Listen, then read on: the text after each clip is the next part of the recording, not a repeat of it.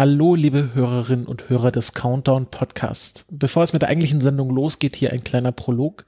Was ihr gleich hört, ist eigentlich ein anderer Podcast, nämlich der letzte Podcast von mit Daniel Pog, bei dem Frank ähm, am 5. Juni zu Gast war. Und da wir für diese Woche keine eigene äh, Folge geplant hatten. Äh, äh, Lutz ist äh, unterwegs und kann mit Frank keine Geschichtsfolge aufnehmen und wir hatten auch sonst kein Interview auf Halde. Haben wir uns gedacht, wir spielen das einfach mal auch in unserem Feed aus und der liebe Daniel hat uns das freundlicherweise erlaubt. Vielen Dank dafür. Das Thema der Folge wird äh, Franks Reaktion auf den Crew Dragon Demo 2 Flug sein, der jetzt ja schon ein bisschen Weilchen her ist und wir haben ja in Folge 91 selbst schon drüber geredet. Das ist jetzt im Grunde ein Blast from the Past. Ähm, und ihr hört Franks, wie er selbst sagte, ungefilterte Reaktionen auf den Flug und äh, die politischen Ereignisse drumherum. Ähm, genau, nur damit da die zeitliche Abfolge klar ist. Also die letzte Folge haben wir danach aufgenommen. Was ihr jetzt hört, ist schon ein bisschen älter. Man kann das natürlich auch, oder vielleicht habt ihr das auch schon getan, im Feed vom äh, Daniel äh, beim letzten Podcast nachhören. Und äh, ja, wünsche euch viel Spaß bei der Folge. Ich habe sie tatsächlich selber noch nicht gehört, äh, werde sie jetzt sozusagen mit euch gemeinsam anhören. Und ja, bin mal gespannt, was der Frank damals schon zum Crew Dragon Flug und allem drumherum zu sagen hatte. Okay, ich verabschiede mich an dieser Stelle. Wir hören uns nächste Woche wieder. Viel Spaß beim folgenden Podcast. Ja, gut. Ähm, hast du irgendwie einen, einen Einspieler, ein Intro, eine Vorstellung? Ja, Podcast.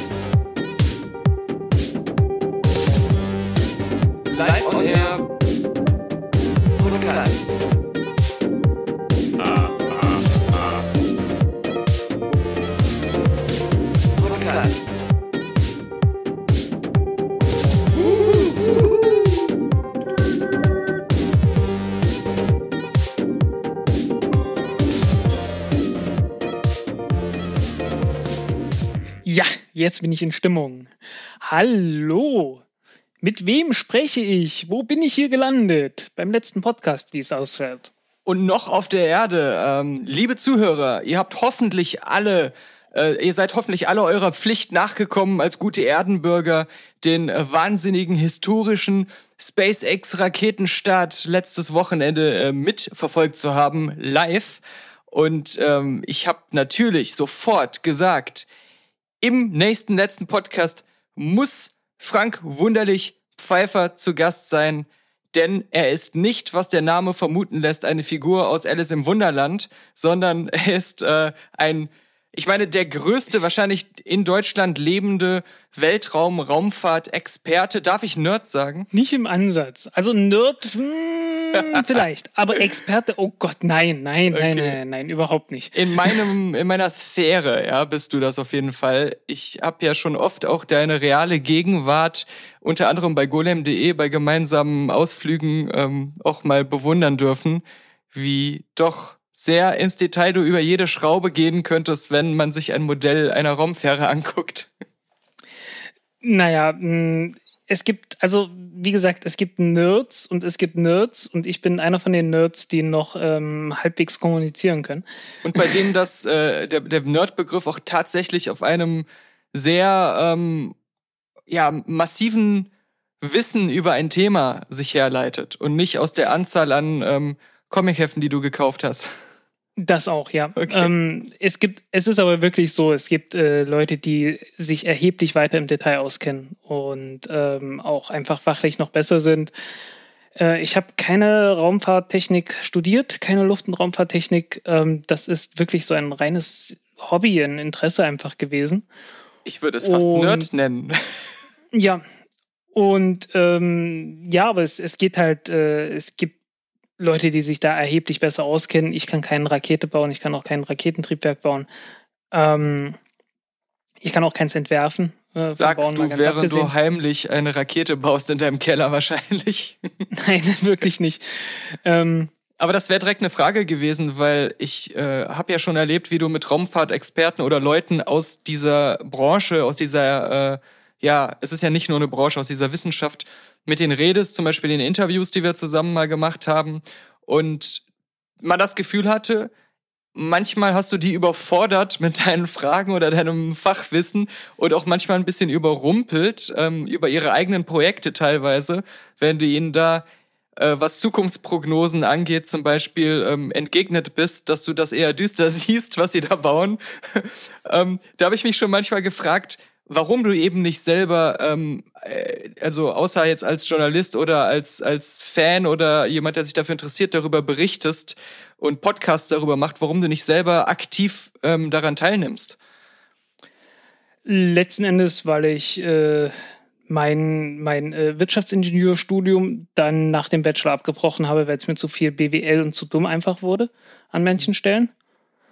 Und ähm, weil ich im Physikstudium davor festgestellt habe, dass ich äh, mit einigen Teilen der Mathematik nicht ganz so gut zurechtkomme, wie ich mir das gewünscht hätte. Dann wäre ja mein Bruder dein kongenialer Partner gewesen. Ähm, ich hoffe, wir werden irgendwann mal noch dazu kommen, dass ihr einen Podcast mit mir zusammen macht dass sich das irgendwann mal ergibt. Äh, das ist ja, äh, der ist ja als Wissenschaftler, war ja am CERN und jetzt ist kürzlich seine ähm, ja, Arbeit, äh, die er da geschrieben hat, irgendwie nochmal als Public-Artikel ähm, herausgebracht worden vor ein paar Tagen. Der ist halt eher, ähm, würde ich sagen, obwohl er auch so ein großes Allgemeinwissen über fast alles hat, auf dieser mathematischen Ebene unterwegs. Und das ist eigentlich gerade das Spektrum äh, als Physiker, vor allem, in dem er sich so ähm, am wohlsten fühlt, glaube ich, und am, am meisten ähm, auch selber machen kann. Äh, das wäre die perfekte Ergänzung zu dir gewesen, quasi. Ja, ähm, ich habe schon in der Schule festgestellt, es gab manchmal so Situationen, ähm, wo ich äh, Dinge besser erklären konnte, als ich sie selbst anwenden konnte. Es ist, und, äh, es ist nicht schön. Es ist nicht schön, wenn man jemandem etwas erklärt, der das dann hinterher in der Klausur super hinkriegt und ich krieg eine 4. Es ist Wahnsinn, weil ähm, da identifiziere ich mich jetzt ganz stark mit dir. Ich war auch eher der auf der sprachlichen und äh, Sachen, die er gelesen hat, schnell verstehen, verarbeiten und wiedergeben oder was daraus halt machen können, aber weniger auf dieser mathematischen Ecke unterwegs, wo ich auch notenmäßig nie so gut war. Aber ähm, ich. Äh, das kam bei mir erst so im Studium auf. Also das okay. war wirklich dann so, ähm, weil ich halt irgendwie die, die Differentialrechnung und so weiter hatte ich nicht wirklich ernst genommen in der Schule. Und ähm, ich hatte die ähm, Schule gar nicht ernst genommen in der Schule, muss ich zugeben. Ja, das, das ist doch, das ist das nächste Problem. Ähm, ich hatte die schon ernst genommen, aber halt den Teil dann nicht mehr, weil ich halt in Mathe irgendwie immer gut war. Und irgendwann hört man dann auf, äh, sich anzustrengen. Und dummerweise ist die Schule ja so aufgebaut, dass man praktisch von einem Level immer auflevelt. Und wenn man dann mal eins verpasst, dann äh, ist man auf Level 7 und äh, kämpft dann gegen Mathe-Monster Level 9 oder 10 und hat dann ein, einfach ein Problem. Äh, die Schule ist ja nicht wirklich darauf ausgerichtet oder eingerichtet, dass man mal irgendwie was nachholen könnte oder dass irgendjemand mal was verpassen könnte oder so. Ähm, beziehungsweise nicht nur die Schule, auch die, auch das Studium. Also äh, ja, außer man beherrscht die Kunst des Cheatens oder die die Speech die, die Speech-Checks, wenn man so ein hoch, hoch der, der Skill hoch genug ist bei Charisma, dann kann man oft bei den Lehrern immer so einen Speech-Check machen und so eine Sonderdialog-Option freischalten, um doch noch eine bessere Note zu kriegen. Ja, ähm, das hatte ich irgendwie nicht so drauf. ähm, ja, aber kommen wir zurück zum eigentlichen äh, Thema. Ähm, die ganze Geschichte, die sich jetzt am Wochenende abgespielt hat, die du natürlich auch äh, live verfolgt hast, was ich teilweise wiederum nicht nur dann selber auch live verfolgt habe, sondern ich habe deine Berichterstattung bei Twitter unter anderem auch mitverfolgt. Du siehst da ja auch oft mal ein Detail in einem Bild, äh, wie einem Baseballschläger im äh, Command Center, was ich gar nicht gesehen habe. Aber äh, das war aber reiner Zufall. Also ich weiß nicht, äh, plötzlich stand da jemand und legte einen Baseballschläger auf sein, auf sein Kommandopult. ich ja, weiß nicht, was der damit tat. Das war auch wirklich so eine der allerletzten Einstellungen von dem 20, 22-stündigen Stream, der da lief. Äh, sagen wir erstmal kurz, äh, mal für jemanden, der jetzt total gar nicht das mitbekommen hat, was ich fraglich finde. Ähm, aber an, auf der anderen Seite, es passiert ja auch gerade sehr viel auf der Welt, nicht nur äh, Covid-19, sondern auch was gerade ähm, an Un Unruhen in Amerika parallel ja auch zum Raketenstart ähm, da ja. wieder ähm, ja ganz neue Ausmaße erreicht hat.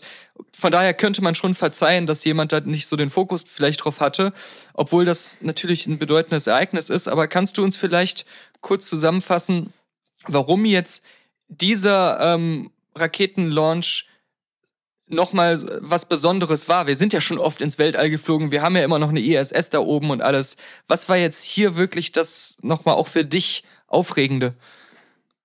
Ähm, also es wurde schon sehr geschmälert, muss man einfach sagen. Also mhm. ähm, die, das äh, nimmt äh, dem Moment oder dieser, dieser ganzen Aktion doch äh, sehr, sehr viel. Mhm. Um es äh, ganz vorsichtig noch auszudrücken. Aber, aber lass uns dann, dann da, da doch, doch dann als erstes ich, hingehen. Und zwar, ja. ähm, der Donald Trump und sein Vizepräsident haben das ja auch äh, dann an dem Abend ähm, des geglückten SpaceX-Launches sehr äh, für sich selbst vereinnahmt und auf der Bühne quasi eigentlich zu 80 Prozent sich selbst gefeiert, als wenn sie selbst die Rakete gebaut hätten und ähm, mit eigenen Händen und noch nebenbei dann noch in so ein paar Nebensätzen immer Elon Musk erwähnt äh, und war hauptsächlich so, dass als ihren eigenen Triumph und ohne sie hätte das das ja gar nicht alles gegeben und so ähm, ganz objektiv betrachtet, ohne jetzt was Politisches da reinbringen zu wollen, ähm, hast du, ähm, glaubst du, ähm, dass unabhängig, wer jetzt Präsident gewesen wäre, es jetzt dazu gekommen wäre und dass da überhaupt dieser Einfluss der, der aktuellen Administration wirklich so groß war, wie sie es selber sagt? Ähm, das kommt ganz drauf an. Ähm, wenn du jetzt eine Administration gehabt hättest, die auf Biegen und Brechen äh, die private Beteiligung an der Raumfahrt äh, hätte einstampfen wollen, dann äh, wäre das dazu nicht gekommen. Mhm. Logisch, ne? Und wie realistisch ähm, wäre das gewesen, dass das passiert wäre? Nicht völlig unrealistisch. Ähm, es gibt durchaus ernsthafte Gegner von diesem äh, kommerziellen Raumfahrtprogramm. Mhm. Alleine schon, weil die staatlichen Programme doch sehr profitabel für die Firmen sind. Ähm, ja, ich, ich wollte halt bloß das so ungefähr als erstes loswerden, ähm, weil, weil also die politische Situation äh, in Amerika ist ähm, nochmal erheblich schlimmer, als was das damals zum Beispiel zum äh, Apollo-Programm, was ja so äh, 67, 68 Zeit der großen Bürgerbewegung ähm, war, weil da hatte man zumindest irgendwie noch Politiker, die das nicht unterstützt haben. Hm. Und äh, wir sehen ja jetzt hier das Gegenteil. Und also äh, ich bin, ich bin durchaus Raumfahrt-Nerd, aber ähm, das äh, hat mich doch sehr rausgezogen aus der ganzen, aus der ganzen Angelegenheit. Absolut, ähm, absolut, ja. Ja. ja. Ähm, deswegen ich kann jetzt hier nicht einfach so von Start weg sagen, ja, hey, hier alles toll und super und endlich wieder eine, eine Rakete gestartet und neues Raumschiff. Und das war auch alles toll. Ne? Und äh, mhm. äh, mein Artikel, unter dem das lief, ist, äh, wie genau hatte ich das genannt, ähm, die Raumfahrt ist im 21. Jahrhundert angekommen. Ne? Mhm. Ähm, das ist auch absolut ernst gemeint. Also da ist auch eine ganze Menge Begeisterung bei mir. Aber ähm, wie gesagt, äh, der Gedanke an das, was da gerade in den USA passiert und äh, wovon da ja auch gerade abgelenkt werden sollte, mhm. ähm, ist, ist halt äh, extrem schmerzhaft. Mhm. Wirklich extrem schmerzhaft, was da läuft. Ja, besonders, ja. Ähm, und da ist es einem ja noch mal extra bewusst geworden, wie gesagt, äh, wenn man dann sieht, dass während die ganzen Sachen im gesamten Land passieren, dann diese, diese fast schon Geburtstagsparty-artige Selbstbeweihräucherungsfeier äh, des Präsidenten ähm, da mhm. abgehalten wurde, als wenn alles super wäre. Das ist nämlich genau das, was du gerade sagtest, was bei dir nicht mehr so dann drin war. Das hat der Präsident dann ganz gut hinbekommen, ähm, da sich mit einer euphorischen, mit einem Country-Song im Rücken äh, quasi auf der Bühne ähm, als der Macher dieses äh, SpaceX-Projekts irgendwie so hinzustellen. Mhm. Ich muss ganz ehrlich sagen, ich habe es mir nicht angeguckt. Mhm. Ich habe es nachträglich hab so den, mal reingeguckt, ja. einfach auch aus, aus äh, mhm. Chronologisierungsgründen, aber ähm, es hat sich mhm. schon ein bisschen ekelhaft angefühlt, muss man sagen. Ja, eben drum, deswegen, äh, das war absolut absehbar. Ich meine, es gab so Hashtags äh, America Strong und Launch America, mhm. ähm, unter denen das äh, so jetzt promoted wurde. Und ähm, ja, okay, das ist halt äh, der reine Nationalismus und es nicht äh, Faschismus zu nennen, wobei das ja langsam echt legitim ist. Ähm, und äh, ja, ja, also es ist halt ein Moment, auf den man äh, wirklich gewartet hat. Und ähm, mhm. wie Elon Musk ja auch gesagt hat, er hätte es vor 18 Jahren, als er die Firma gegründet hat, äh, als sehr unwahrscheinlich äh, empfunden, dass das mal da wirklich dazu kommt. Also ich meine, gewollt hat er es, aber ähm, das haben ja auch schon viele vergeblich versucht äh, vor ihm. Na, so viele waren es nicht. also nicht, nicht so viele, aber genau, es ist jetzt ähm, hm. äh, mit, mit ähm, hier Branson und ähm, ich meine, John Carmack hatte ja auch mal irgendwas äh, ja. geplant, was er dann aufgegeben hat oder an andere abgegeben hat. Ja, es gab äh. eine Reihe von äh, privaten Raumfahrtfirmen schon vor SpaceX. Und äh, die meisten davon sind einfach gnadenlos pleite gegangen. Mhm, mhm. ähm, ich glaube, es gab nur eine, die mal wirklich ernsthaft eine Rakete gestartet hat. Ähm, okay, Orbital Sciences, äh, wie privat die sind, äh, weiß ich nicht. Die waren auch in erster Linie in, in Satellitenbau und haben dann nebenbei noch angefangen, ähm, Raketen zu bauen, beziehungsweise alte Militärraketen vom US-Militär aufzuarbeiten, ähm, Atombombe weg, Satellit drauf, so ungefähr. Mhm. Ähm, und dann haben sie noch eine neue entwickelt mit Flügeln, die Pegasus-Rakete, die jetzt aber auch wohl den letzten, den letzten Flug ähm, gemacht hat, äh, weil sie einfach zu teuer geworden ist. Aber als wir mal zusammen vor ein paar hm. Jahren, zwei Jahren oder so auf der Luftfahrtmesse hier in Berlin waren, ja, vor zwei Jahren, weil sie dieses Jahr nicht stattgefunden hat. Äh, ja, wahrscheinlich. Das vor zwei Jahren gewesen sein. ähm, da war ich ja schon gar nicht mehr richtig bei Golem, aber bin ja als Externer hm. dann auch als Kameramann dazu geholt worden. Da hatte ich das Gefühl, und das hat mich auch vor Ort dann überrascht, weil ich das so als normaler Bürger gar nicht mitbekomme, es gäbe total viele Leute, die, die Weltraum-Shuttles bauen und so, weil das halt so aussah, als an jeder Ecke war irgendeine andere Firma oder Organisation, die da so ein Space-Modell stehen hatte und von hm. äh, der, dem bemannten Tourismus im Weltraum schon äh, gesprochen hat. Äh, das kam mir halt so viel vor in die Richtung. Ja, das ist auch, äh, also gerade beim DLR, das ist, das war reine Show. Äh, mhm. Das ist einfach nur so ein Konzept gewesen, dass dann halt äh, der, der Herr mit dem mit dem Rotweinglas und dem, dem großen Schnauze, du erinnerst dich? Ja, ich erinnere mich ähm, ähm, das ist halt so sein, sein Baby und die werden dann halt bezahlt und äh, das war's. Also okay. ähm, es ganz ist, normaler äh, Move. Ja, das wird irgendwie so, das wird aus irgendwelchen Gründen werden solche Leute einfach mitgezogen, ähm, weil das halt äh, Strukturen sind, die halt irgendwie so gewachsen sind und dann hast du halt die gleichen Probleme, die du auch in irgendwelchen Universitäten hast, wo ja auch dann äh, Professoren teilweise einfach so mitgeschleppt werden und die, die sind da halt noch, hm, hm. obwohl die gar nicht mehr so richtig viel mit, mit Forschung oder sonst was zu tun haben. Äh, wie wie ähm, sehr hast du eigentlich beim Start, bei, als du das beobachtet hast, noch gebankt und gezittert, ob es schiefgehen könnte oder ob da eine Katastrophe passieren könnte? Denn ich erinnere mich, dass es ja auch diverse Tests gab, wo auch mal eine Rakete irgendwie explodiert ist. Ähm, das ist ja alles mir, also zumindest soweit ich das so halt halb nebenbei, sowas bei golem.de und anderen Medien mitverfolgender ähm, äh, ist mir, mir ist noch recht frisch im Kopf, dass da oft auch mal was schiefgegangen ist. Äh, wie sehr hast du gestern schon gewusst, dass das auf jeden Fall reibungslos klappen wird? Ähm, ein kleines bisschen, ähm, dadurch, dass halt der zweite Flug von dem Dragon ist, ähm, ein kleines bisschen so Bedenken hat man da, aber im Prinzip ähm, im Vergleich zu Boeing oder zu anderen Raumschiffen, also wenn irgendwann SLS startet, äh, da werde ich sehr große Bedenken haben. Mhm. Okay. Äh, ähm, warum? Weil das sagt mir jetzt gar nicht so viel, außer vom Namen SLS her. SLS ist die ist praktisch die neue Mondrakete, die entwickelt wird äh, für Unsummen, also viele, viele zig Milliarden. Aha. Ähm, aber das Ding ist halt noch nie geflogen.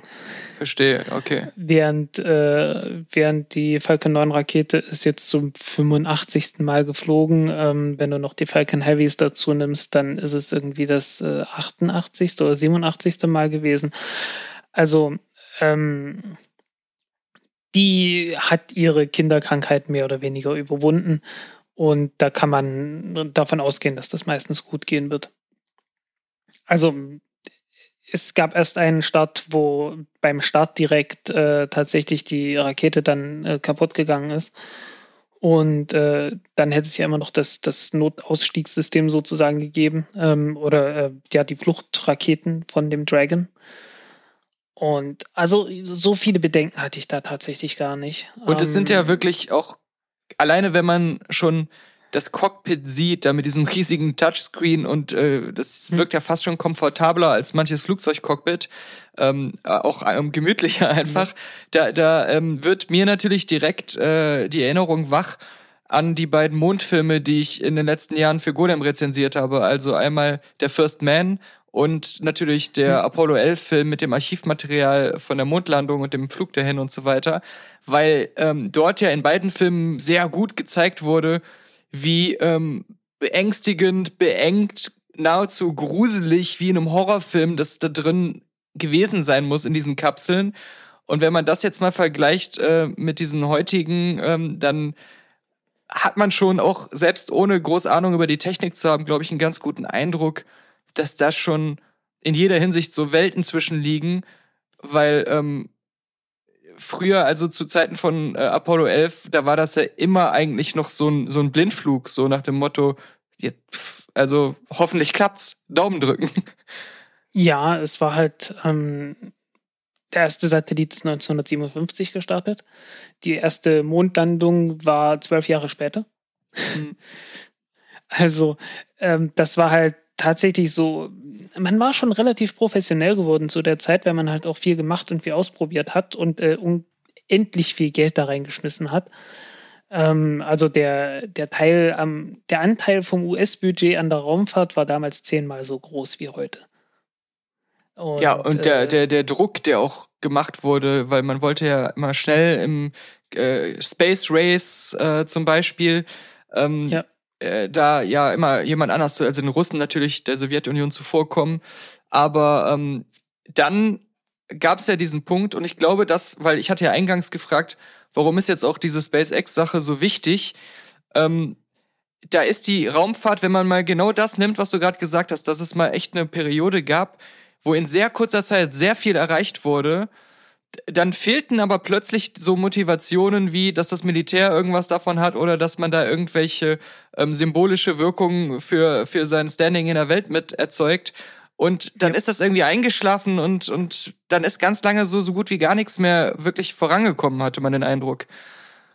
Ähm, der Eindruck ist auch überhaupt nicht verkehrt. Jetzt haben wir eben diese ähm, privaten Unternehmer und Unternehmen, äh, die es halt vorher nicht so gab, die jetzt der Schlüssel sind, dass wir wieder ein glorreiches Weltraumzeitalter einläuten? Oder wie siehst du das? Um, ähm, okay, äh, was ist, ich, da, da, muss ich mal zurückgehen. Äh, was ist passiert? Äh, ich habe gerade mit, mit dem Lutz, den du auch schon kennst, mhm. ähm, eine dreiteilige Reihe über das Space Shuttle aufgenommen. Uh. Und äh, da, da diskutieren wir das äh, sozusagen eigentlich en Detail. Okay. Ähm, was mit dem Space Shuttle passiert ist, woher das kam. Das kam nämlich gerade zu der Zeit, äh, als so diese Euphorie äh, der Mondlandung lief. Ähm, dann Die aber gar nicht so lange hielt, oder? Nö, nö. Äh, also 69 war so der, der absolute Höhepunkt. Ähm, da ging es auch noch drum, okay, wir müssen jetzt äh, zum Mond und äh, eine Raumstation äh, in Mondnähe aufbauen und dann irgendwann zum Mars fliegen. Ähm, das Shuttle äh, sollte dann noch ausgebaut werden zum Nuclear Shuttle, also ein Shuttle mit äh, nuklearem Antrieb. Ähm, das Triebwerk, das nukleare Triebwerk mit Kernreaktor war äh, am Boden schon soweit entwickelt. Das war auch schon fast flugbereit. Also man war wirklich, war wirklich extrem weit schon gekommen, was das angeht. Ähm, wenn man halt gesagt hat, hey, irgendwie so 1980 oder so wollen wir zum Mond, äh, nicht zum Mond, zum Mars fliegen. Mhm. Okay. also, da hatte man schon, also das war wirklich äh, sehr viel Euphorie. Also und ein bisschen einfacher vorgestellt, sicher, als es ist, glaube ich. Ja, ja, man war sich auch sicher, irgendwie so, naja, 100, äh, 100 Flüge im Jahr ist ja gar nichts. Ähm, und äh, auf das, das war halt eine unglaubliche Euphorie, dass man, also ähm, ja, 2001, Odyssee im Weltraum, ne? Mhm, ähm, ja. So hatte man sich halt 2001 vorgestellt. Das war kein Witz. Das hatte man mhm. wirklich so gedacht. Und äh, dann brach da die Realität über sie hinein, die sie lange ignoriert hatten, so ungefähr ein, zwei Jahre, ähm, weil nämlich der Vietnamkrieg da irgendwie losging und äh, die Wirtschaft sowieso gerade einbrach. Äh, und plötzlich sich die Realität breit machte, dass man vielleicht doch nicht unendlich viel Geld hat, um, um irgendwie weiter Raumfahrt zu betreiben. Und die, diese Realität, die ist ja auch schon sehr äh, laut klopfend äh, vor der Tür der NASA gewesen, ähm, bevor die Mondlandung gelungen war. Und wenn die es ja nicht geschafft hätten oder irgendwas schiefgegangen wäre, dann wäre das ja alles schon vorher zusammengebrochen, weil die, der, die Bevölkerung war ja schon ähm, fast äh, wütend darauf, wie viel Geld da ausgegeben wurde, ohne dass man halt das tolle Ergebnis hatte. Genau, und denen ging's ja, da ging's ja vielen schlecht. Ähm, du hattest ja auch eingangs äh, da schon mal diese Konstellation erwähnt. Ich meine, die, die Realität und die Welt drumherum, die ändert sich ja durch eine Mondlandung jetzt nicht wirklich, aber die Art, wie man das dann wahrnimmt und darüber denkt, schon. Sind das immer diese Faktoren, außer Wissenschaft an sich, außer was Neues zu erforschen, zu entdecken, weiterzuentwickeln, dass man immer auch noch andere Motivationen braucht, um sowas auf die Beine stellen zu können? Also realistisch gesehen, die Wissenschaft hat ja nie eine Rolle gespielt. Oh, ja, genau, der, eben, eben. Der einzige, ja. der einzige Wissenschaftler, der jemals auf dem Mond war, war äh, Harrison Schmidt. Äh, erschieß mich nicht, wenn der Name falsch ist. Ähm, bei Apollo 17. Also die, die allerletzte Mondlandung. Mhm. Da war ein Wissenschaftler mal dabei. Mhm. Okay. Der Rest waren alles nur Soldaten. Ja. Stimmt, ja, ähm, okay. Ne, also, also so viel, so viel um Wissenschaft ging es da gar nicht. Das war wirklich so äh, Flags and Boots on the Ground. Ne? Mhm. Darum ging's. Und äh, ich möchte ja, kurz, äh, sorry, ich unterbreche dich nur ungern, mhm. aber ich habe dich nur schnell gefact-checkt. Also Harrison Hagen Jack Smith, äh, Schmidt ist äh, tatsächlich mhm. der letzte Mensch, der den Mond betrat. Ja. Und der letzte noch Lebende, der ihn wieder verlassen hat, seit äh, jemand anders vor ihm gestorben ist. Also ähm, das ja, stimmte, was du gesagt alle, hast. Aber verlassen haben sie den Mond alle, äh, ja, äh, alle die, soweit die wir wissen. sind. ja, soweit wir wissen, aber es ist recht unwahrscheinlich, dass da noch jemand da ist. Ja, ja. Ähm, blinde Passagiere zurückgelassen auf dem Mond, damit es nicht auffällt. ja, ähm, Okay, was ist, was ist nee, passiert? Aber, aber also ist, ich meine, ähm, jetzt durch, was ich jetzt interessant finde, durch diesen Einstieg von privaten Unternehmen und gerade halt, also Elon Musk so als dieser Milliardär, ähm, der, der sowieso in verschiedenen Bereichen, was aktuell den Fortschritt der Menschheit angeht, so eine, so ein Heilsbringer oder so eine Galionsfigur ähm, zu sein scheint, aber man muss ja ehrlicherweise sagen, dieser Rolle auch bisher immer wieder gerecht geworden ist in vielen vielerlei Hinsicht. Ja, nicht so perfekt. Äh, er wird, er wird an, an, an Dingen, er wird an vielen Stellen äh, deutlich überhöht. Aber das, das, da sage ich dann immer so, ähm, wir dürfen auch, glaube ich, diesen Perfektionismus-Anspruch nie haben. Das ist ja eh, glaube ich, bescheuert. Das wäre dann, mal schön, wenn man das aufgeben würde. Dann ja. ersticken wir irgendwie so alles im Keim. Ähm, äh, hm. Äh, am Ende ist es ja wichtig, was dabei rauskam, so letztendlich. Und ähm, ja. ja. Da sind wir wieder bei der Mondlandung. Ne? Ich meine, wer Richtig. hat die Raketen gebaut? Ne? Werner von Braun. Und da gibt's äh, jede Menge, ja. dadurch, dass der halt auch für die Nazis gearbeitet hat und eigentlich immer bloß Raketen bauen wollte. Und es mhm. war ihm scheißegal. Also, ne, der hat dann ja irgendwann auch mal gesagt, that's not my department, wo die mhm. hinfliegen. ähm, also, ähm, er hat er hat halt irgendwann wurde er mal gefragt, äh, äh, ob er sich nicht, ob es nicht irgendwie schlecht für ihn ist, dass die Raketen teilweise auch mit Atombomben irgendwo hinfliegen sollten. Hat er gesagt, ja, nö, irgendwie so, also wo, wo die hinfliegen, that's not my department. Ja, okay. He was a simple man.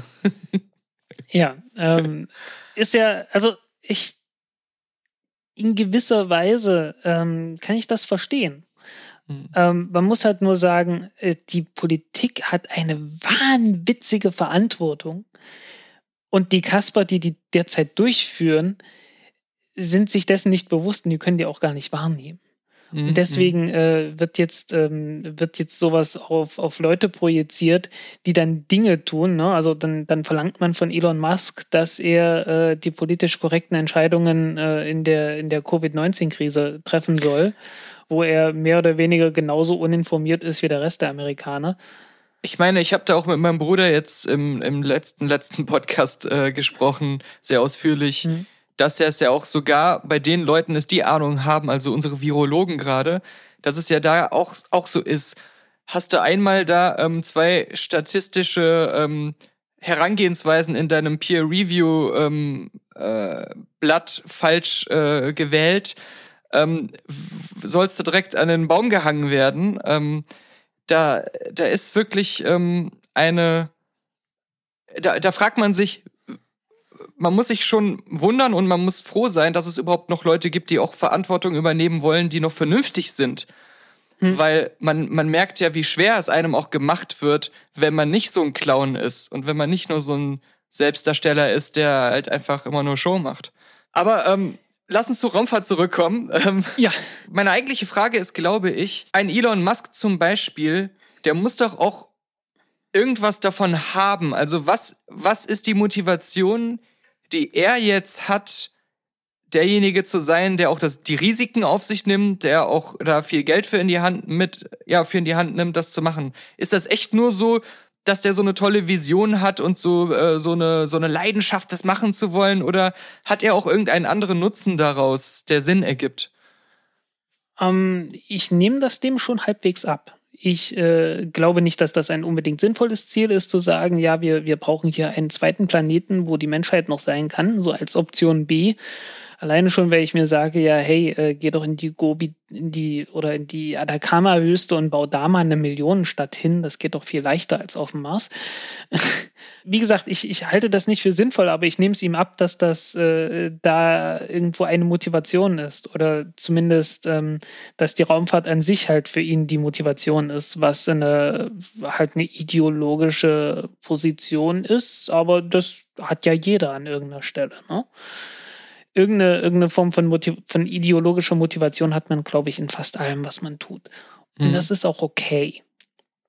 Ähm, die Mittel, die er sich da, derer er sich dabei bedient, sind halt ja so Standardtricks, Standardtechnik mehr oder weniger. Mhm. Also ähm, was hat er gemacht bei Tesla? Er hat äh, gesagt, oh, hier, guck mal, in den Laptops sind Batterien drin und es gibt Fabriken, die spucken Tausende und Abertausende dieser kleinen Batterien aus. Was, was passiert, wenn wir davon einfach ein paar tausend nehmen, die zu einer Packung zusammenpacken und damit ein Auto betreiben?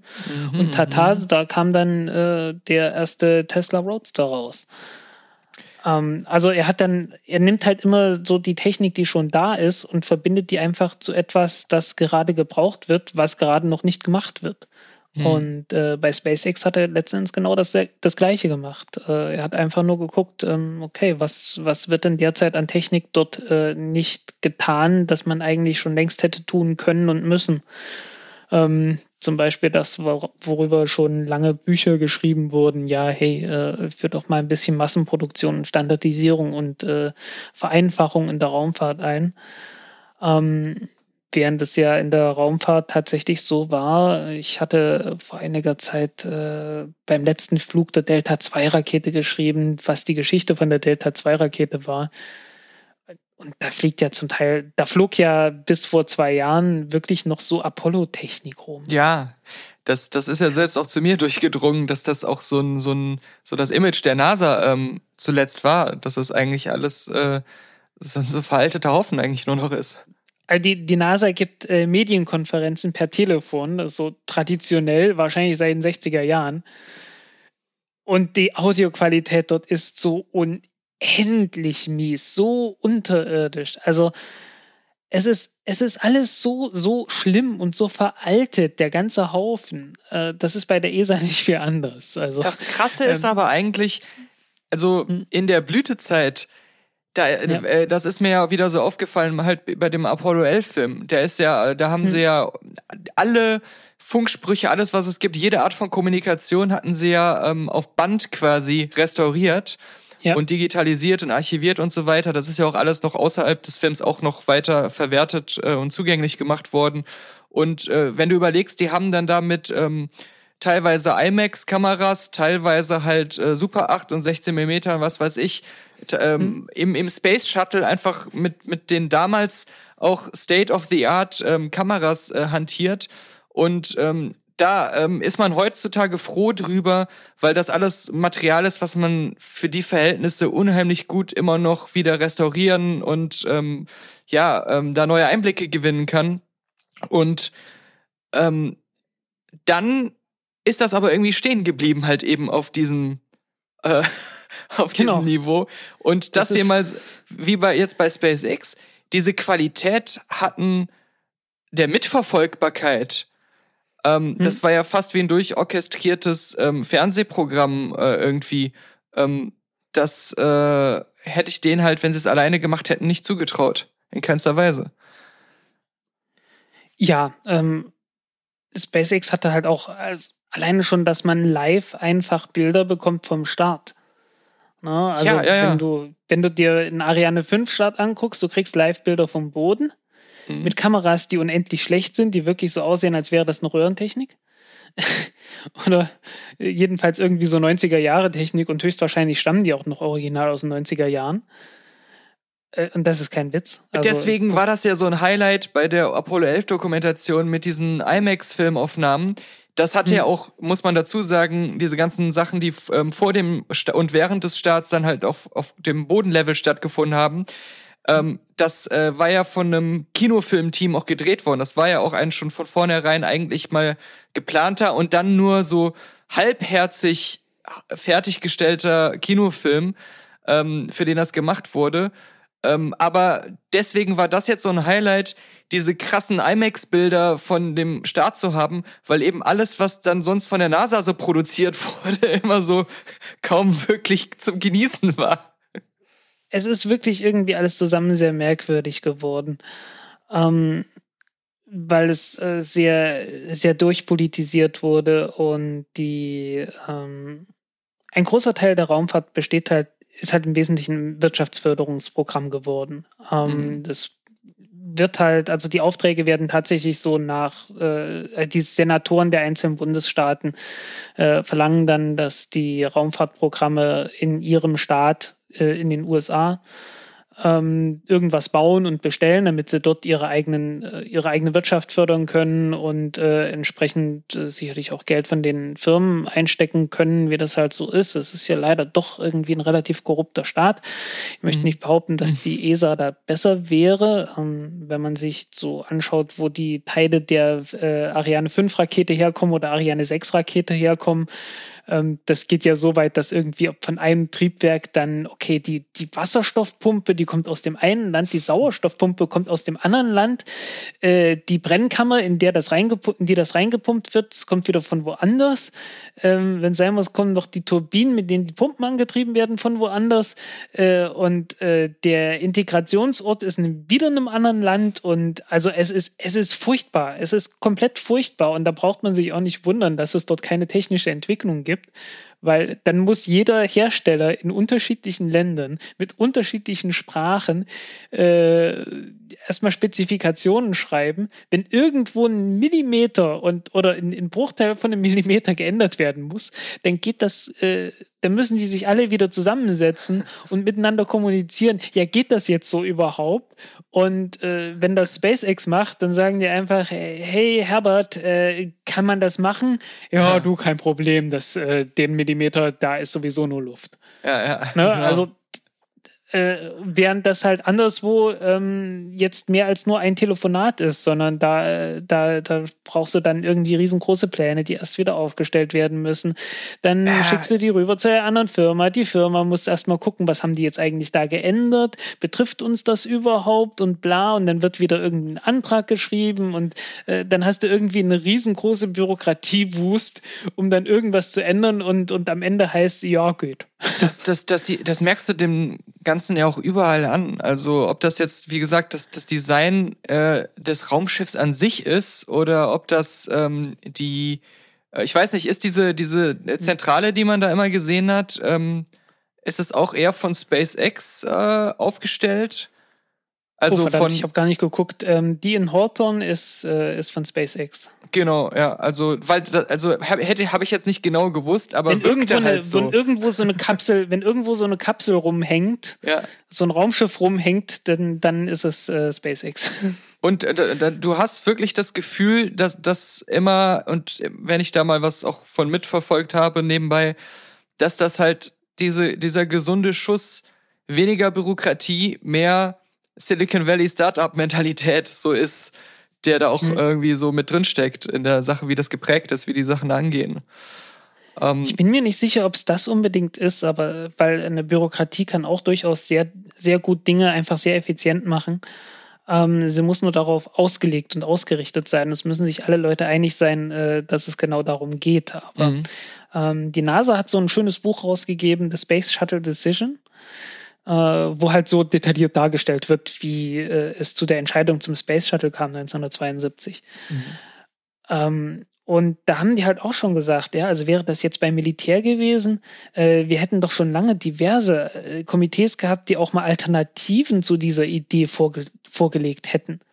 Äh, und stattdessen war es halt bei der NASA so, die hatten sich darauf geeinigt, okay, dieses Konzept und das wird, wurde dann durchgezogen bis zum geht nicht mehr, ohne nach links und rechts zu schauen. Und dadurch ist es halt dazu gekommen, dass man dieses Space Shuttle entwickelt hat. Und äh, das Space Shuttle war ein Wunder der Technik. Überhaupt keine Frage. Also ähm, man hat wirklich die Technik, die man hatte, äh, bis zum Ende ausgereizt. Aber das war halt auch das Problem. Deswegen kam es zu Problemen. Ähm, dadurch war das ganze, das ganze Ding extrem komplex gewesen. Es war viel zu groß. Mhm. Dadurch wurde es halt teuer und am Ende auch unsicher weil halt mhm. das ganze, das ganze System viel zu komplex war, als dass man es wirklich hätte in seiner Gesamtheit äh, im ersten Versuch ähm, ordentlich bauen können. Ich meine, äh, stell dir vor, du sagst einem Autohersteller, okay, gut, äh, du baust jetzt hier ein Auto, aber ohne Motor, so als Prototyp und guckst mal, ob das schon ordentlich rollt. Und das nächste Auto, das du baust, das muss dann schon perfekt funktionieren, das darf nie kaputt gehen. Ähm, und dann baust du fünf Stück davon. Mhm. Und das war's. ähm, das ist, äh, das ist wirklich, ähm, das ist etwas, das man niemandem zumuten würde, aber in der Raumfahrt ist das irgendwie so gang und gäbe gewesen. Ohne dass man mal gesagt hätte, okay, vielleicht sollten wir erstmal das allgemeine Prinzip ausprobieren und äh, sich stückweise äh, ähm, dem, dem Ziel nähern, das man da hatte, dass man ein 100 Tonnen schweres Raumschiff bauen möchte. So wie man es ja so wie man es ja auch bei der, Raum, bei der, ähm, bei der Apollo-Landung gemacht hat, hat man ja auch erstmal Projekt Mercury gehabt, wo nur Richtig. einer reinging, so eine kleine, so eine kleine Kapsel. Ja. Dann Gemini, wo man auch dauerhafte Raumflüge gemacht hat. Gemini ja. muss furchtbar gewesen sein. Ich will Gemini echt kein Astronaut gewesen sein. Äh, warum? Weil der Platz da drin ist vom Volumen her so groß wie eine Duschkabine. Äh. Da waren zwei Leute drin. Für zwei Wochen. Mhm ich möchte da nicht drin gewesen sein. Also ehrlich gesagt, ich möchte in keinem von diesen ganzen Dingern drin gewesen sein, die du gerade genannt hast. Ich habe da immer schon genug ja. gesehen. Man sieht ja auch nicht wirklich viel da drin. Ja. Ähm, so, okay, und dann, äh, dann kam halt Apollo und man hat sich halt wirklich so stückweise daran gerobbt an dieses Ziel, dass man, dass man irgendwie auf einen, einen Mondlander baut. Ne, man hat auch die, die Mondlandefähre dann im Orbit, im Erdorbit getestet. Ähm, halt wirklich so, so stückweise. Und beim Space Shuttle hieß es halt, ja, das Ding muss jetzt halt funktionieren, ne? ja, aber würdest du sagen, ähm, du, du hast das ja jetzt analysiert im Nachhinein. Hättest hm? du mhm. zu der Zeit auch, wenn du jetzt auch in so einem Team gewesen wärst, das ähnlich erkannt? Ähm, das lässt sich schwer sagen, aber ähm, beispielsweise bei der Ariane 6 Rakete ähm, habe ich vor kurzem mal ähm, so einen Blog-Eintrag von 2015 von mir rausgekramt und da habe ich über die Ariane 6 nicht anders geschrieben als heute. Mhm, okay, ja. Einfach weil, ja, manche Dinge sind halt echt offensichtlich. Also, mhm. ähm, wenn man, äh, wenn man sagt, okay, die Ariane 6 ist letzten Endes die Ariane 5 bloß äh, ein paar minimale Änderungen, aber kostet nur halb so viel, ja, dann ist das halt nicht glaubwürdig. Und das hat auch echt jeder gesagt. Also alle Leute haben, haben das Ding angeguckt und sagen, okay, und wo spart ihr jetzt Geld?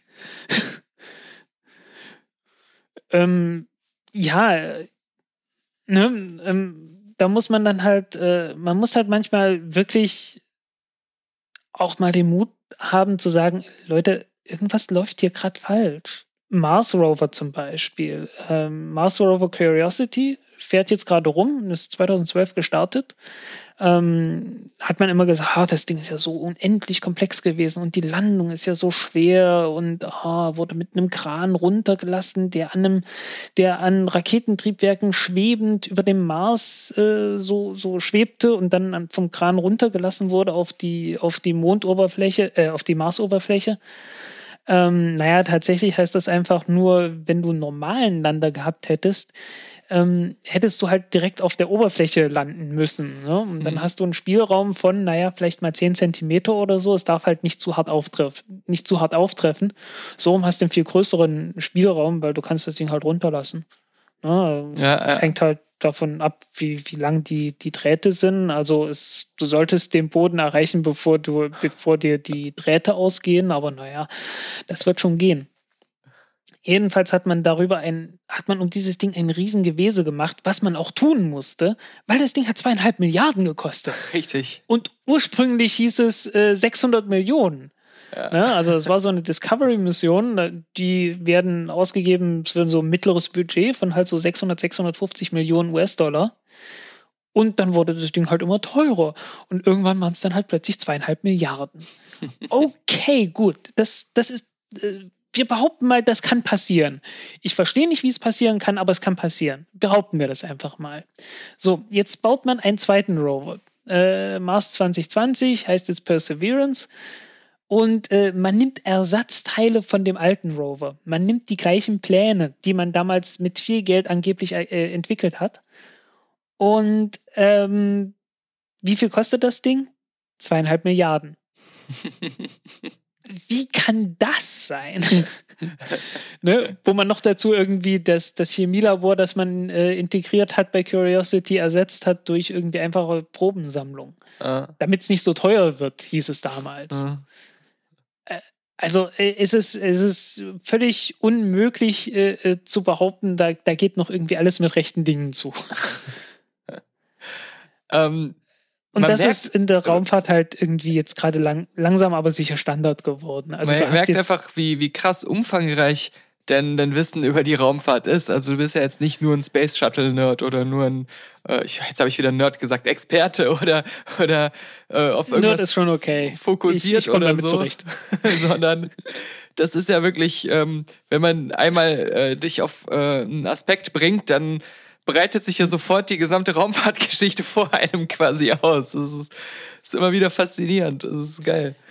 Ja, ähm, weil es halt, weil es halt auch wirklich so ist, weil es halt auch verbunden ist. Ich meine, hm. wenn, wenn halt, äh, ähm, weil halt auch so unglaublich viel übrig geblieben ist von, von dem äh, Apollo-Programm. Ne? Ich meine, wenn dazu bis zuletzt noch irgendwie von der Saturn 1 Rakete, von der ansonsten von, von Nerds abgesehen kein Schwein mehr heutzutage noch was gehört hat, äh, das Haupttriebwerk dann noch in der Delta 2 Rakete fliegt. Ja. ne? Oder in der Ariane 5 Rakete bis heute noch ein Triebwerk aus den 70er Jahren irgendwie in der Oberstufe fliegt. Ähm, dann haben die damals gute Arbeit geleistet und Qualität abgeliefert. Äh, die nie an die Raketen angepasst wurden, die heutzutage fliegen. Das ist dann ja die Krux. Ja, richtig, ja. ja. also, das ist halt, äh, vor allen Dingen, äh, die Oberstufe ist so das wichtigste Teil von allen. Ne? Also, wenn du irgendwo sagst, okay, hier müssten wir mal aufpassen, dann ist das die Oberstufe und da ist die ESA wirklich schlecht drin. Also das Thema es Wiederverwendbarkeit ist ja auch äh, jetzt bei SpaceX und bei dem aktuellen hm. ähm, ein ein, groß, ein großes. Also ich weiß nicht, ähm, war das jetzt das erste Mal, dass auch diese so eine Trägerrakete quasi von so einem bemannten Raumschiff so weit wiederverwendbar wieder zurückgekommen ist? Habe ich das richtig verstanden? Hm, es kommt drauf an. Also beim äh, Space Shuttle wurden die, ähm, die Feststoffbooster rechts und links durchaus oh. wiederverwendet. Oh. Allerdings äh, hat das fast so viel gekostet, wie die Dinger neu zu bauen. Okay. Aber jetzt mal abgesehen äh, von den Kosten, hat das denn dann vielleicht umwelttechnisch oder so irgendeinen anderen Wert, das dann zu machen? Kein. Also ähm, klar, äh, irgendwo vor Florida sind sehr, sehr viele Raketen äh, am Boden des Meeres. Hm. Das ist keine Frage. Äh, werden auch ab und zu mal rausgefischt. Äh, James Cameron hat da irgendwie so ein, so ein Triebwerk rausgefischt von der Saturn V-Rakete. Ja, ja, das stimmt. Ne? Ähm, also das hat schon einen gewissen Wert. Also äh, man, man, ich möchte, dass der der Umwelt jetzt nicht absprechen, zu sagen, okay, es ist scheiße, wenn da irgendwie Schrott im Meer landet. Ah. Aber so groß ist es nicht. Es geht halt, also vom wirtschaftlichen Standpunkt aus gesehen, geht es halt um die Frage, spare ich damit jetzt Geld ein oder nicht? Und beim Space Shuttle war die Antwort äh, weil es halt auch äh, auf eine Art und Weise gebaut wurde, wo man sich nur noch an den Kopf krieg, äh, äh greifen konnte. Ähm, diese, diese Feststoffbooster kamen erst ganz zum Schluss irgendwie so als Notlösung ran, weil man mitgekriegt hat, oh verdammt, uns geht das Geld aus, wir haben ja überhaupt gar kein Geld. Und dann kam irgendwer auf die Idee zu sagen, hey, wir nehmen einfach Feststoffbooster und die landen wir dann mit äh, Fallschirm im Meer. Hat das schon mal jemand gemacht? Nein, aber innerhalb von einem Monat äh, haben wir eine kurze Studie aufgeschrieben und hier seht, seht mal, das geht. Das war eine sehr merkwürdige Sache. ähm, und äh, ja, wie man dann feststellte, es ist vielleicht doch nicht so schlau, äh, so eine Raketenstufe, die irgendwie präzisionsgefertigt ist und äh, ansonsten irgendwie mit, mit Handschuhen angefasst wird, äh, mit 80 km/h aufs Meer knallen zu lassen. Leuchtet selbst mir ein. ne? ja. Ist dann, wird dann etwas schwierig, ähm, ähm, das, Ding, das Ding dann äh, wieder zu verwenden. Und entsprechend teuer war es dann halt auch. Hast du bei dem Live-Mitverfolgen, was ja aus vielen Blickwinkeln echt irgendwie ganz cool war, ähm, was man da dann mhm. alles immer sehen konnte und, und vor allem auch, dass man wirklich auch viel von den Astronauten gesehen hat, dass man immer alles auch gut erklärt bekommen hat nebenbei, aber man hatte das Gefühl, mhm. man ist eigentlich überall mit dabei bei diesem SpaceX-Start jetzt. Ähm, hast du da noch irgendwas Neues dann entdecken können oder gab es da irgendwas, was für dich jetzt auch nochmal interessant war, was du nicht vorher schon wusstest? Ich habe mich ehrlich gesagt gar nicht so sehr viel mit dem Crew Dragon davor beschäftigt. Ähm, auch so, so Innenlayout und also wie das halt so ist. Ne? Das hatte ich. Und von daher hatte ich dann halt eine sehr angenehme Überraschung. Ne? Also, ich meine, gut, mhm. die, das Layout so, das kannte man schon irgendwie so von einzelnen Bildern, aber ich habe es mir nie detailliert angeschaut. Und naja, jetzt hat man sehr viel Zeit und Gelegenheit gehabt, das sich sehr detailliert anzuschauen. ähm, und äh, ja, es ist halt, äh, es ist halt doch noch ein Stückchen geräumiger, als ich mir das vorgestellt hatte. Ist natürlich auch klar, weil ähm, im Maximum sollen da bis zu sieben Leute reinpassen. Und irgendwo muss man die schon unterbringen. Oh, ja, ja, ähm, klar. Und äh, ich stellte mich mir dann schon ein bisschen die Frage, ähm, wo genau kommen die dann hin? Und dann wurden die Sitze hochgeklappt und dann merkte ich, aha, da ist noch Platz. Alles klar, ich verstehe. Ja, das also äh, Elon Musk kommt aus der Autoecke, äh, die kennen die ganzen Tricks, dass man Sitze umklappen kann und solche Sachen du hattest das ja auch schon gesagt, eigentlich ist das große Ziel von SpaceX äh, dieser äh, Mars, ja, nicht, nicht nur der Flug, bemannte Flug dahin, sondern die Kolonisierung des Marses. Und vorher, also äh, Richard Branson hatte ja vor allem im, im Sinn, einen Tourismus in den Weltraum ähm, anzukurbeln. Ja. Ja, oh also glaubst du, also wie hieß das Ding? Spaceship One und dann Spaceship Two. Das ich war glaube, dieser, dieser komische Ansari X-Prize, aus dem das hervorging. Sind wir jetzt diesen Visionen wirklich in irgendeiner Form mit einem großen Schritt näher gekommen? Oder ist das, was wir jetzt gesehen haben, einfach nur eine aktualisierte Wiederbelebung von dem, was wir vorher ja auch schon hatten, nur halt in effizienter und besser. Aber hat uns das jetzt wirklich sehr vorangebracht ähm, oder hat es das wahrscheinlicher gemacht, dass wir diese Szenarien ähm, noch erleben werden. Was meinst du? So spekuliert vielleicht auch einfach nur. Also um, ähm, hat jetzt nicht den Anspruch, dass du 100% das ist eine, richtig Das ist eine Frage von der Perspektive. Ähm, ich schreibe ja auch gerne mal über Akkus und da hast du das gleiche Problem. Ne? Die Leute versprechen andauernd irgendwie hier, ja, tolle neue Akkus und in zehn Jahren die zehnfache Kapazität und sonst irgendwas. Äh, das ist natürlich Bullshit, aber das heißt nicht, dass es äh, keine großen Fortschritte gegeben hätte. Wenn man sich die Entwicklung der Lithium-Ionen-Akkus anguckt, das ist schon äh, relativ äh, sehr, sehr ordentlich. Also äh, die, die Akkus so Anfang der 2000er Jahre, wo man jetzt erstmal denken würde, ja, waren ja auch schon Lithium-Ionen-Akkus. Ja, die hatten halt einen Bruchteil der Ladezyklen. Die Dinger gingen kaputt wie nix und äh, hatten auch bloß die halbe Kapazität. Die waren eigentlich total scheiße. Mhm. Aber es war die gleiche Technik, ne? Aber man kriegt halt gar nicht mit, dass die, dass die viel besser geworden sind. Mhm. Ähm, aber es ist halt trotzdem nicht der, der ganz große Wurf, dass man jetzt irgendwie einen Akku hätte, der so toll ist wie ein Benzintank oder so von der Energiedichte her. Mhm. Und so ähnlich ist es mit der Raumfahrt. Ähm, die Schritte, die jetzt gemacht wurden in den letzten Jahren, sind äh, größer, als es der größte Teil der Raumfahrtbranche in irgendeiner Weise realisieren könnte oder ausnutzen könnte. Also es, es hat da einen riesigen Fortschritt gegeben. Der sieht jetzt trotzdem nicht so riesig aus, weil ähm, äh, es halt nicht mit dieser Science-Fiction-Zukunft äh, zu tun hat, dass wir jetzt alle ganz plötzlich da hochfliegen können. Mhm. Ähm, das hat ja jetzt halt mit, mit so Brad Pitt ist, ne? zuletzt ne? Ad Astra gezeigt im Kino, wo ja in einer nicht ganz so fernen Zukunft das Szenario so was wäre, wenn äh, gezeigt wurde mit Mondtourismus und hm. solchen ja, Sachen. Ja, das kannst du alles vergessen. Also Mondtourismus, das wird äh, also in den Orbit ich mein, da gab's, Da gab's auch Mondpiraten übrigens, die ja. dann da mit ihren Buggies angefahren kamen. ja, also zurzeit ähm, kannst du als, als Privatmensch erwarten, in den Orbit zu fliegen, sobald du mehrere Millionen Dollar hast. Viele Millionen Dollar. Ähm, also, und das ist schon seit Anfang der 2000er Jahre so. Also mhm. äh, 2001 ist Dennis Tito in, äh, zur ISS geflogen. Lord British war auch mal da. Also nicht ja, auf genau. der ISS, oder? Oder war der auch das war, war der nur im ISS, Weltraum? Doch, doch. Ach so, okay, das War, das war etwas später, ja. Der, ja, der war ja, auf der okay. ISS. Ähm, äh, Richard Garriott ist ja der Sohn von Owen Garriott. Jedenfalls einen anderen, also einen echten Astronauten halt. Ne? Also er okay. ist halt. Ähm, das kommt nicht von ungefähr, dass der da oben war. Also es gab halt eine Reihe von Privaten und die haben damals 20 Millionen Dollar bezahlt, bis das Space Shuttle nicht mehr da war und die Russen äh, die Preise anziehen konnten. und äh, jetzt äh, ein Sojus-Platz, der letzte Sojus-Platz hat 90 Millionen Dollar gekostet. Mhm, die mhm. Preise dürften wieder sinken.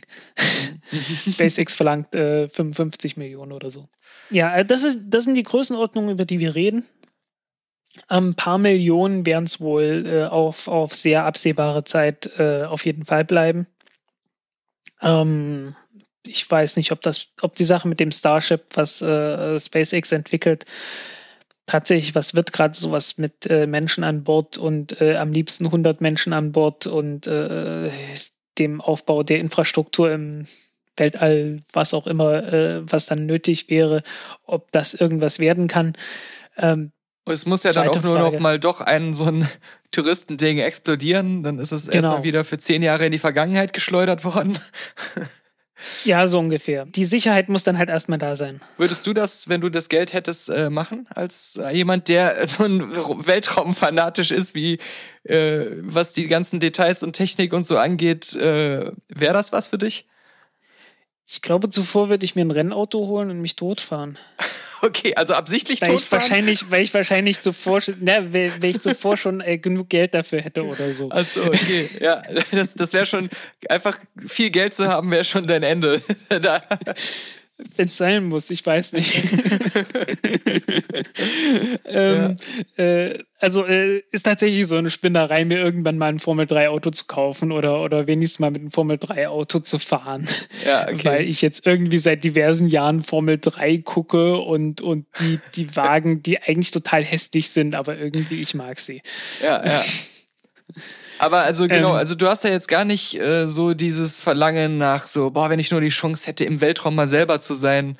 Äh, das ist jetzt nicht so ein Gedanke, den du irgendwie in dir trägst.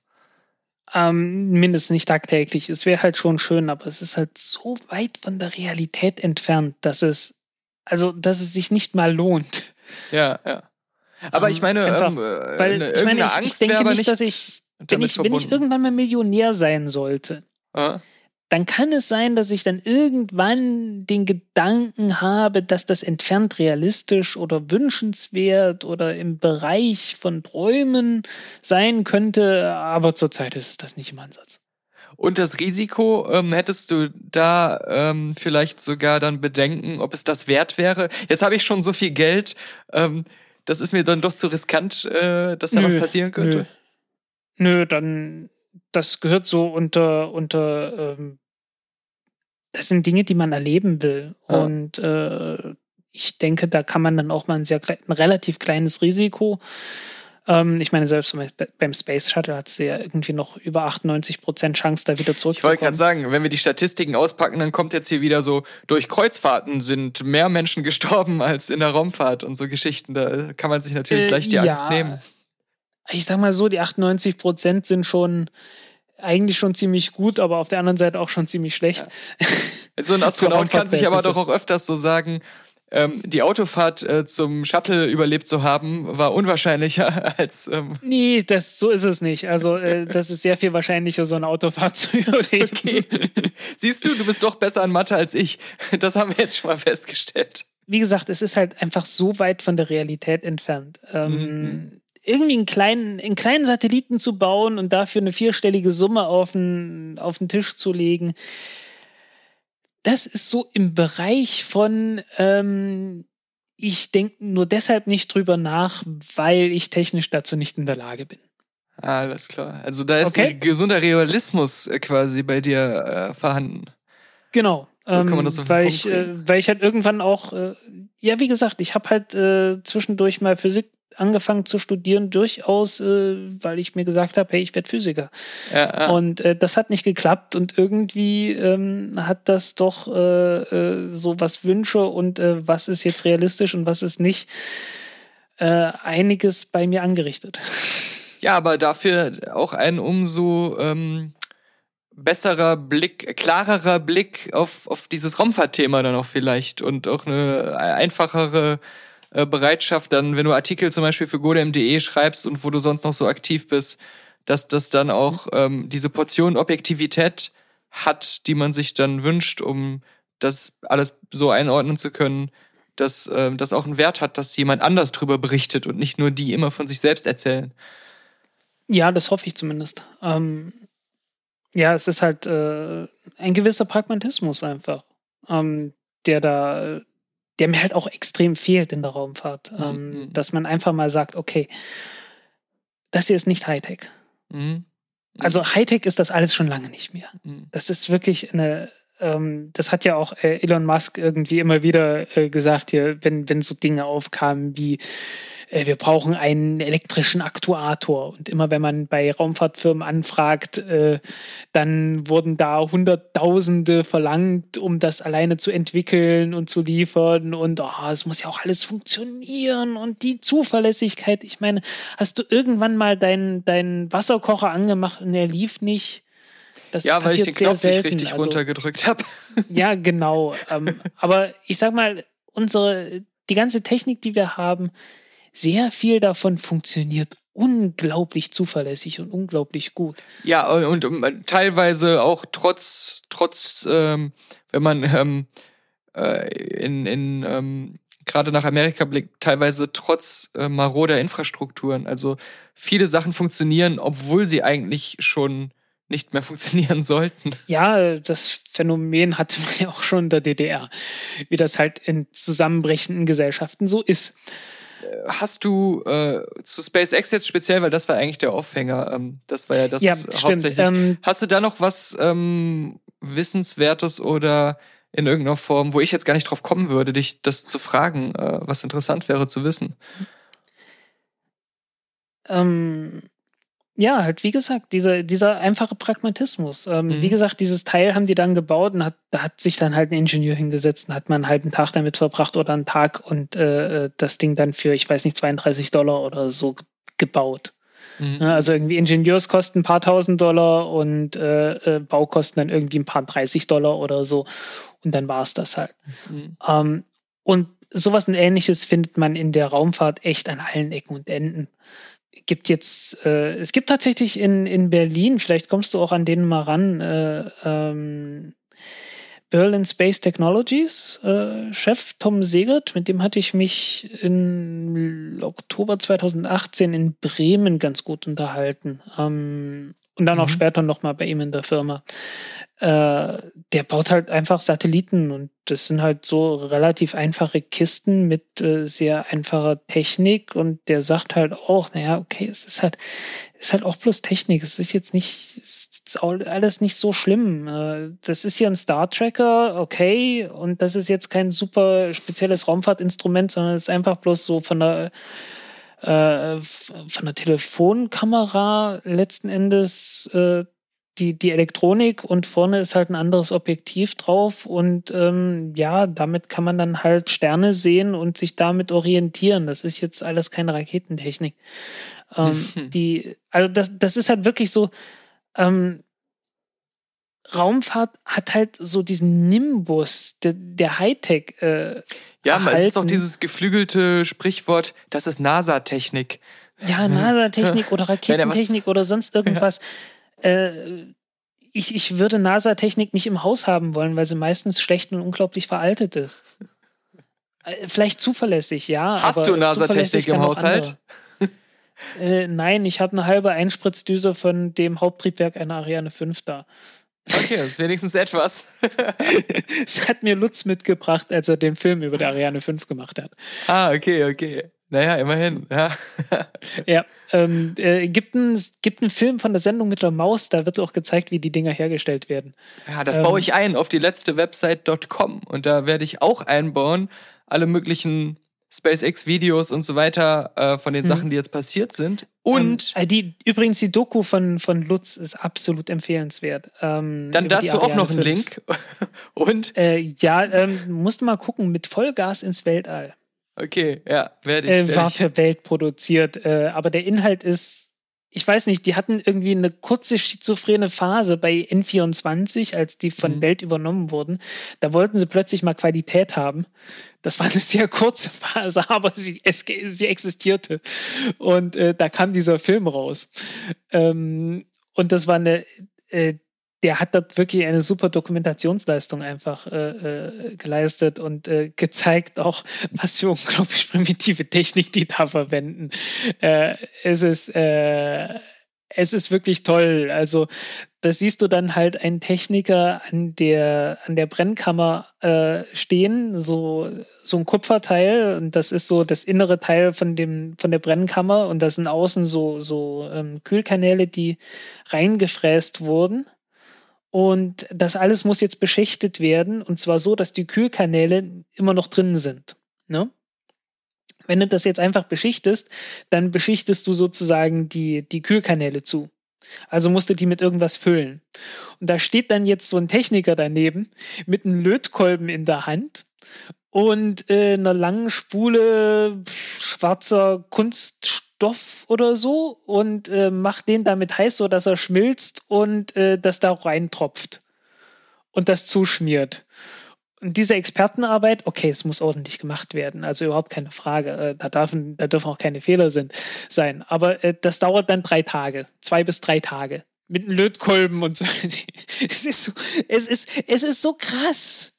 Also die, die, die, die, die Arbeiten, die dort gemacht werden, wie da die Einspritzdüsen, die 500, frag mich nicht, 556, 524, irgend sowas, über 500 Einspritzdüsen da, äh, reingeschraubt werden. Äh, von, ich glaube, zwei Leuten und einer passt auf oder so. Äh, es ist, es ist, es ist unglaublich. Äh, oder wie die, wie die Kühlkanäle von der Düse, äh, von der, von dem Vulkantriebwerk ähm, von Hand zurechtgebogen werden und dann lasergeschweißt werden. Es ist, es ist wirklich, ähm, ja, so stellt man sich das nicht vor, wenn man das Ergebnis sieht. Nein, also äh, überhaupt nicht. Da braucht man sich auch nicht wundern, dass es teuer ist. Ja, natürlich, ja. alles, ja. alles in Anlagen, die aus den 70er, 80er Jahren stammen. Es ist, äh, es ist unglaublich, wie die, wie Raumfahrt in der Realität abläuft, was halt mit dem Image von, von absoluter Hightech überhaupt nichts zu tun hat. Um, umso mehr man in die Wissenschaft reinkommt, umso schlimmer wird's. Gut, was was, wo sind wir jetzt? Was kommt als nächstes äh, für, für SpaceX und das ganze Projekt? Ähm, ich will jetzt nicht sagen Marskolonialisierung, sondern einfach nur, was machen die es als hängt, nächstes? Was ist auch das nächste Spannende, was wir ähm, wieder verfolgen wollen? Zurzeit hängt alles in der Luft. Ähm, wie gesagt, du hast in, in der USA hast du eine Regierung, die das ganze Land kaputt machen kann. Aber warte, jetzt, jetzt fällt mir auch wieder ein. Sie haben ja auch weiter darüber geredet, dass sie unbedingt wieder auf den Mond wollen, also dass der nächste Mensch auf dem Mond ein Amerikaner sein soll. Wie sinnvoll ja. ist denn das überhaupt aus deiner Sicht? Ähm, was würde uns das bringen? Das ist ein Propagandaprojekt. Ja, da hat man gar nichts von eigentlich. Wissenschaftlich ähm, oder fortschrittlich gesehen. Mindestens in der Form, wie es dort gemacht werden soll, geht es bloß darum, nochmal einen Amerikaner auf dem Mond zu landen, damit äh, Trump irgendwie äh, sich einen von der Palme wählen kann oder so. Ja. Ähm, also um was anderes geht es da wirklich nicht. Also so wie das jetzt gerade durchgezogen wird, ähm, geht es wirklich bloß um Propaganda und äh, äh, zu hoffen, dass dabei niemand stirbt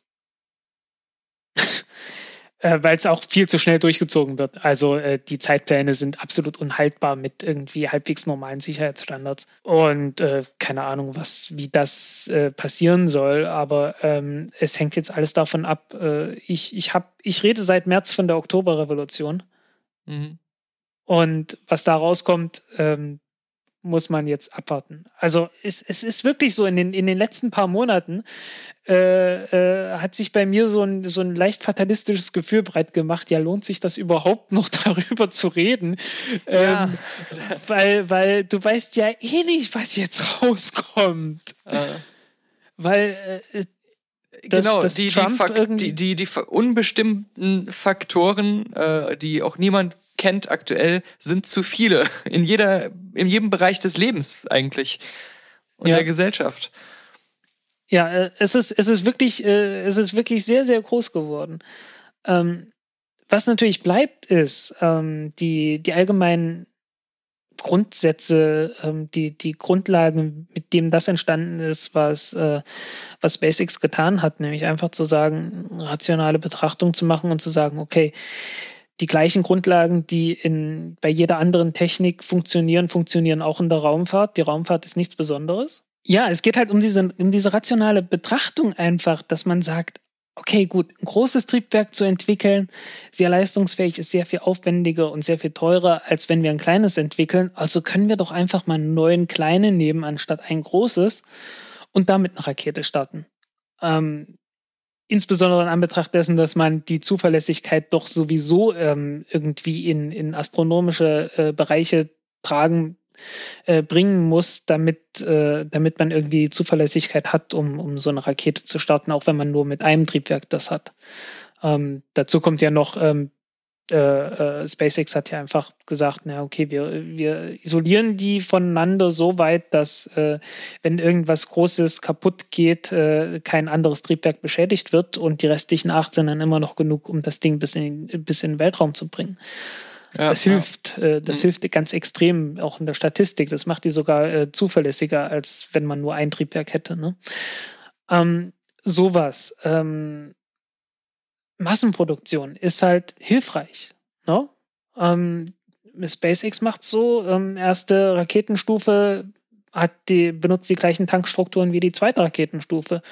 Kommen beide aus der gleichen Fabrik, benutzen die gleichen Triebwerke. Einfach, äh, und es ist, kommt wirklich aus der gleichen Fabrik und nicht irgendwie aus, wird aus fünf Ländern irgendwie angekarrt und dann im sechsten Land zusammengeschraubt oder so ähm, halt so die, die ganz normalen rationalen Schritte, wo man sich sagt, ähm, lohnt sich das jetzt, das zu tun?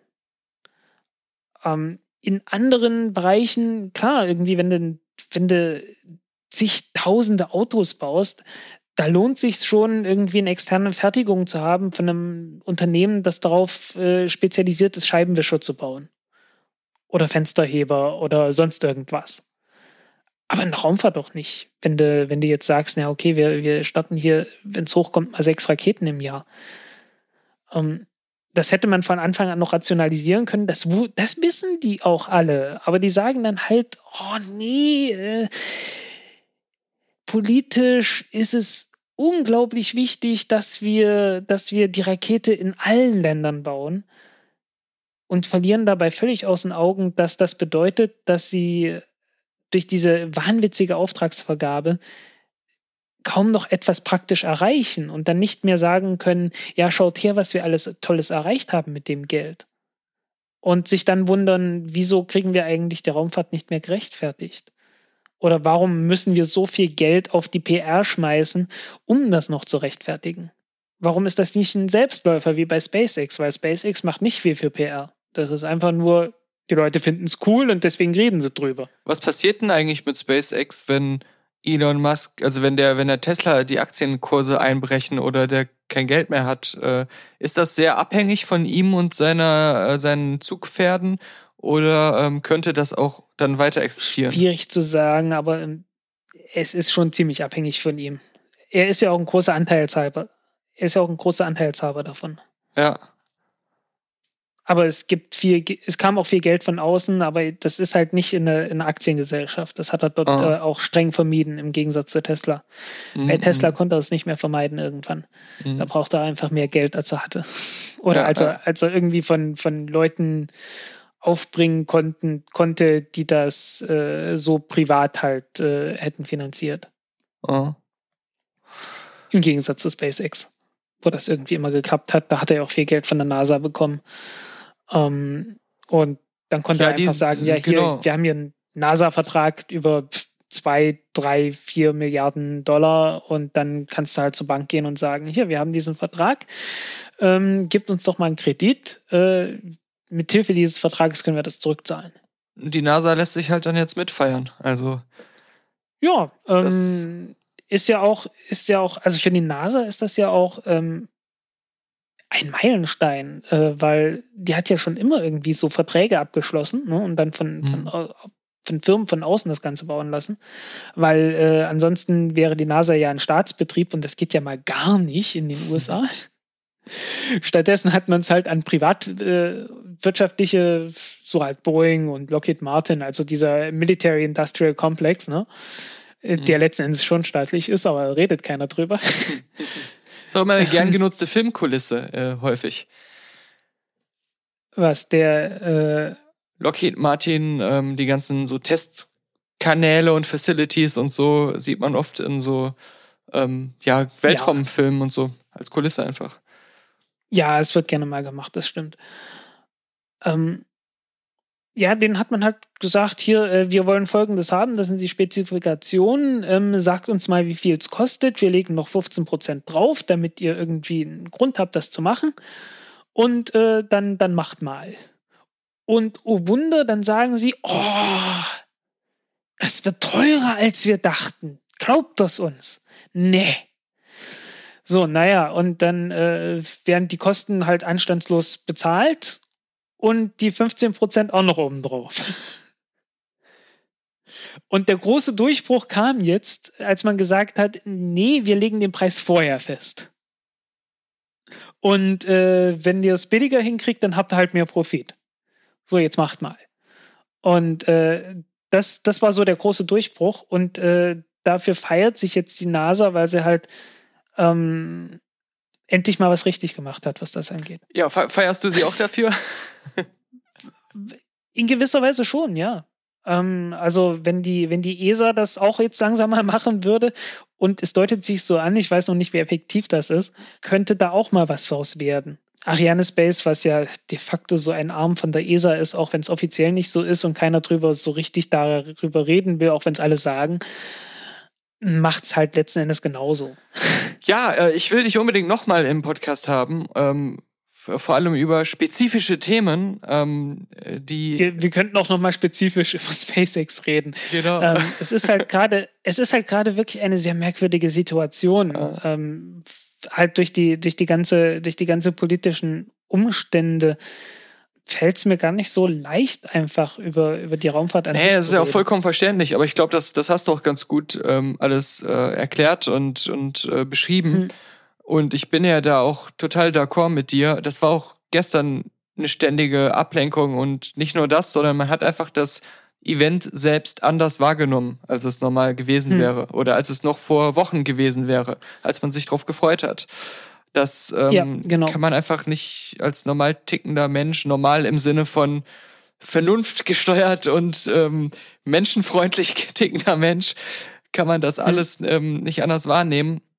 Und ich, ja. ich äh, habe da auch irgendwie Respekt vor den SpaceX-Leuten und den Astronauten vor allem, denen ich das durchaus auch ähm, denke ich mal, äh, ja, wo ich auch denke, dass der Großteil von denen da ähm, ähnliche Gefühle auch gehabt haben wird und trotzdem haben die das halt alles noch so gut hinbekommen und sich davon nicht zu sehr ablenken lassen.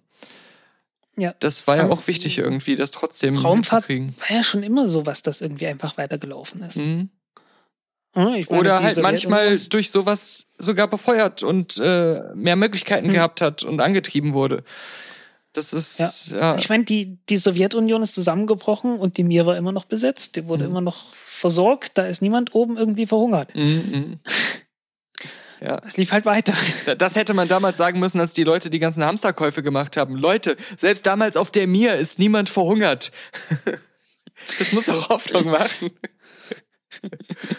äh, nein, ich wollte äh, aber, ich wollte noch mal ähm, äh, heute zum Ende kommen, aber äh, ich habe es sehr genossen und sehe da so viel Potenzial mit dir äh, zu vielen Anlässen äh, auf deine Expertise zurückzugreifen, aber auch deine grandiose Art, das muss ich jetzt auch nochmal hervorheben, diese Sachen zu erklären und äh, für den Menschenverstand äh, greifbar äh, das alles zu formulieren. Mhm.